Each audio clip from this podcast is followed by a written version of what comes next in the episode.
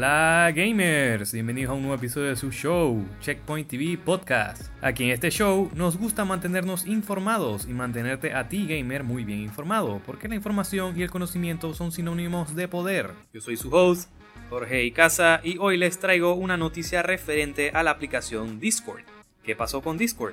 Bueno, resulta que después del gigantesco alboroto armado por el grupo de Reddit, conforme al alza en las acciones de la empresa GameStop, Discord decidió cerrar el servidor del subforo de Wall Street Bets, pero debido a eso muchos más aparecieron. Dicho esto gamers, comenzamos. Para los que no conocen la aplicación, Discord es un software que se utiliza para comunicarse en línea tanto por mensajes como por voz con amigos, familiares, compañeros de negocio o con quien más te guste compartir. Adicional a este servicio, tú como usuario puedes crear servidores, en donde puedes permitir el acceso libre a cualquiera o que solo puedan acceder por invitación. De esto nacen los diferentes servidores con diferentes temáticas, como finanzas, youtubers, amantes de los libros y demás.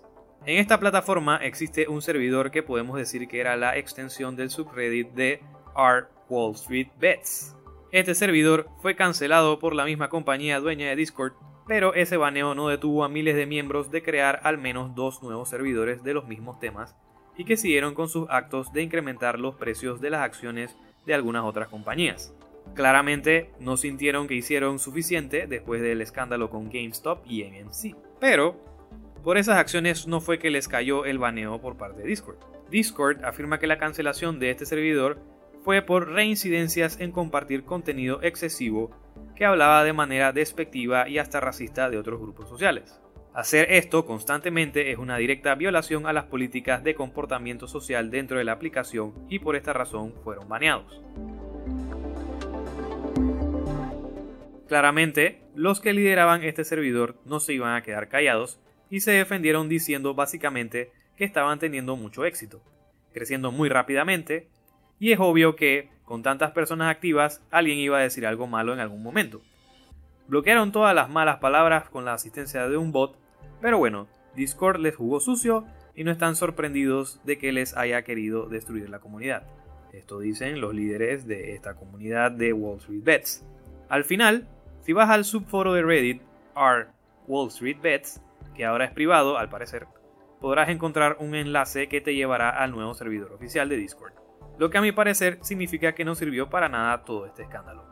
En mi humilde opinión, si en tu grupo hay personas hablando de forma racista y despectiva de cualquier persona, deberían sacarlas del grupo. Y si es el líder del grupo que habla así, entonces el grupo tiene un muy mal líder. Probablemente no sea un grupo que traiga buenas influencias. No soy experto en finanzas, mucho menos en el tema de bolsa de valores, pero creo que lo que están haciendo este grupo de inversionistas puede terminar en algo malo al final, en la bolsa trabajan personas, y si terminas colapsando el sistema por completo, puede que dejes a muchas personas necesitadas sin trabajo o al menos yo lo veo así.